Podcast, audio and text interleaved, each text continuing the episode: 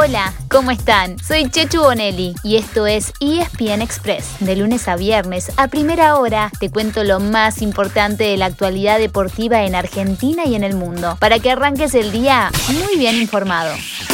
El reglamento te establece que vos tenés que jugar con un mínimo de siete jugadores. Vamos a tener que hacerlo y lo vamos a hacer mañana. Pero me parece que era más digno que nosotros por lo menos pese a que teníamos que ir a jugar nada más que con 10 jugadores, por lo menos que nos dejaran la posibilidad de anotar un arquero para que en un puesto clave, porque no es que estamos pidiendo que nos autoricen un 9, no, estamos, estamos en un puesto especial.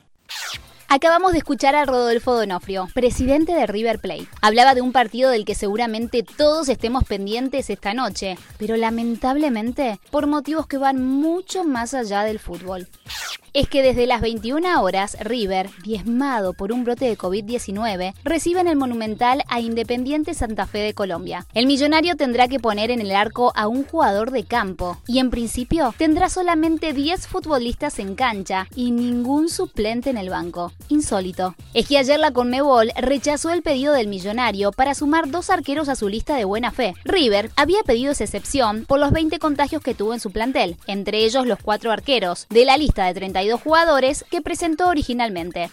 Además, tiene a otros dos jugadores lesionados, Javier Pinola y Enzo Pérez. El primero está terminándose de recuperar de una fractura en el antebrazo derecho. ¿Se acuerdan que fue intervenido quirúrgicamente? Mientras tanto, el mediocampista tuvo una distensión muscular el fin de semana contra Boca.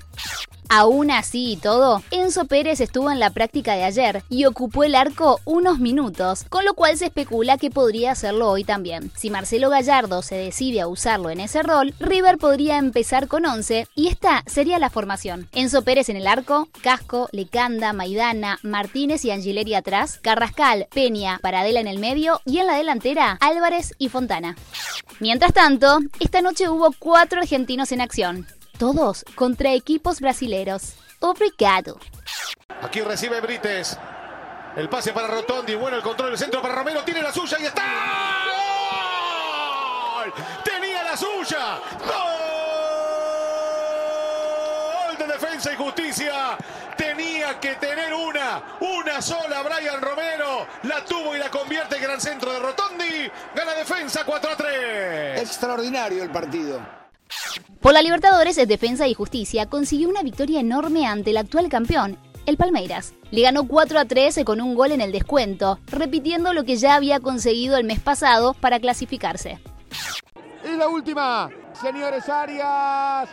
La figura una vez más del partido. Sí, va a ganar la academia. Sí, ganó la academia. Victoria de Racing se mete en la siguiente ronda de la Conmebol Libertadores. El domingo va por boca por la semifinal del campeonato. Señores, Racing 1, San Pablo 0. Notable triunfo de Racing. ¿eh?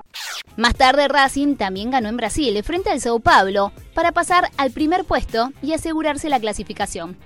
Mientras tanto, en Avellaneda, Independiente le ganó 1 a 0 en un duelo clave al Bahía para sacarle 3 puntos de ventaja. Para clasificar en la última fecha, al Rojo le alcanza con empatar como local contra el Guavirá boliviano. Y a Córdoba nos vamos, donde Talleres cayó con el Bragantino y ya quedó eliminado. Volvemos a los partidos de hoy. Antes que River, a las 19 horas, juega Vélez, también por la Libertadores. De local, Antunión La Calera va por tres puntos que le aseguren la clasificación, si más tarde pierde la Liga de Quito con Flamengo en Brasil. Por la Sudamericana, Arsenal se presenta a las 7 y cuarto en Bolivia ante Jorge Wilserman. Si no gana, quedará prácticamente sin chances. Y a las 9 y media de la noche, Central buscará una victoria ante Huachipato con la que le sacaría el primer lugar del grupo. Y mañana, pay attention. Por la Libertadores se presentan Argentinos Juniors y Boca, mientras que por la Sudamericana será el turno de San Lorenzo, News y Lanús.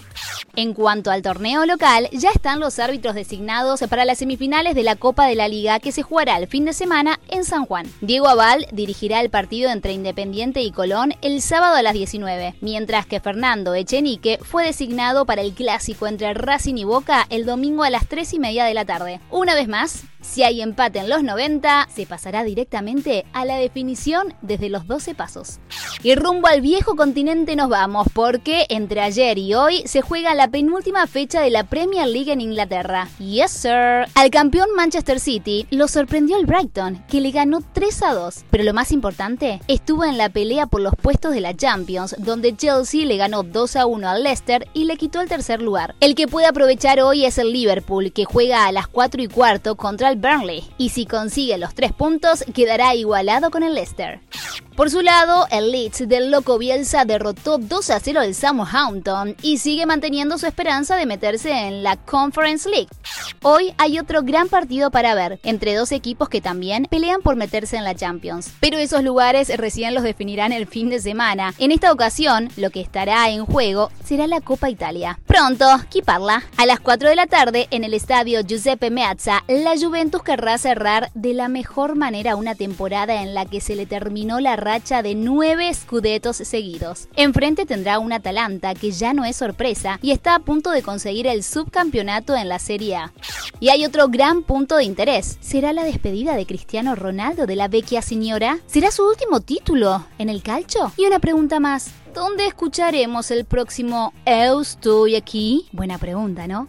Nos vamos al tenis y les contamos que para Roger Federer fue debut y despedida en Ginebra. No tuvo mucho éxito el plan de sumar horas sobre el polvo de ladrillo antes de Roland Garros, ya que cayó en tres sets ante Pablo Andújar. ¿Quieren ver el lado bueno? Al ser un torneo en su país, en un rato pudo volver a su casa y disfrutar de su familia, que al fin y al cabo son los que siempre están. Un plan muy parecido de preparación tenía Serena Williams, pero parece que también se le frustró, ya que ayer quedó eliminada en el Challenger de Parma. En cuanto a los argentinos, Guido Pela también se despidió muy rápido de Ginebra, cayendo en dos sets frente al italiano Fabio Fornini. En cambio, en Belgrado, Nadia Podoroska le ganó fácil a la francesa Oceane Dodin para meterse en cuartos de final. Y en Lyon, Diego El Peque Schwarzman debuta hoy frente al francés Richard Gasquet. Pasamos a la NBA. Anoche comenzaron los play-in, el torneo del que saldrán los últimos cuatro clasificados a los playoffs. En primer turno, los Indiana Pacers eliminaron a los Charlotte Hornets y buscarán el último puesto disponible en el este mañana frente a los Washington Wizards, que cayeron ante los Boston Celtics, que así aseguró su lugar. En el oeste, esta noche, y por ESPN, se juega una ronda similar de partidos. A las 8 y media de la noche, quien gane entre Memphis y San Antonio tendrá una chance más por un boleto. Y a las 11 de la noche, por un lugar en postemporada, Bermud, papas fritas y Have a Good Joe. Chocan el actual campeón, Los Ángeles Lakers y Golden State Warriors, los equipos de dos grandes estrellas, LeBron James frente a Stephen Curry. No sé ustedes, pero yo les recomiendo que miren este partido con un balde repleto de pochoclos. Y nos despedimos contándoles que se confirmó la fecha para el debut en playoffs de los Denver Nuggets de... Claro que sí, de Facu Campaso. Será el sábado en horario a confirmar, como locales ante los Portland Trail Blazers, contra quienes cerraron la temporada regular el domingo con una derrota. Y así llegamos al final de nuestro episodio de hoy. Soy Chechu Bonelli y de lunes a viernes a primera hora te traigo las noticias deportivas más relevantes para que arranques el día muy bien informado. Te espero en el próximo ESPN Express.